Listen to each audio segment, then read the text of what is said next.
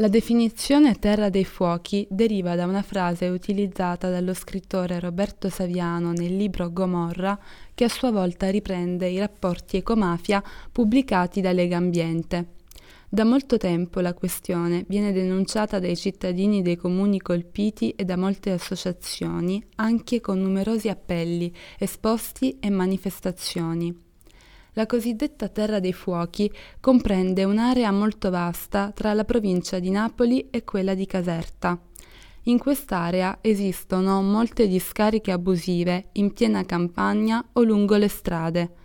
Quando queste si saturano per liberare spazio per i rifiuti successivi, vengono appiccati degli incendi. Oltre al danno ambientale derivante dallo smaltimento illegale, c'è anche quello all'agricoltura, celebre il caso delle mozzarelle di bufala provenienti dalle zone a rischio, e quello sanitario.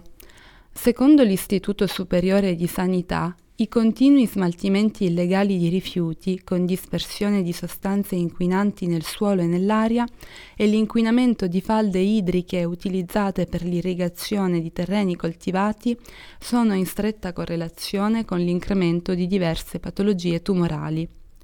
Da qualche anno a questa parte, in una zona precisa dell'Italia, sono iniziati frequenti incendi sospetti a discariche e impianti di smaltimento dei rifiuti. Non stiamo parlando della cosiddetta terra dei fuochi, ma di una zona intorno a Pavia, in Lombardia, in cui nel 2017 sono andate a fuoco sei aziende che smaltiscono i rifiuti una ogni due mesi. Il timore delle autorità italiane è che gli imprenditori e i gestori di rifiuti, viste le difficoltà degli ultimi tempi, ricorrano sempre più spesso a metodi illegali per disfarsene. Da quando c'è stato il blocco dell'esportazione di rifiuti di plastica verso la Cina, c'è il timore che l'imprenditore, anziché pagare un inceneritore o un'altra azienda che si offra di smaltire i rifiuti, preferisca pagare qualcuno che stipi i rifiuti in uno dei tanti capannoni vuoti del nord Italia e che poi di tanto in tanto dia fuoco a quegli stessi capannoni con il conseguente rilascio di sostanze tossiche come la diossina.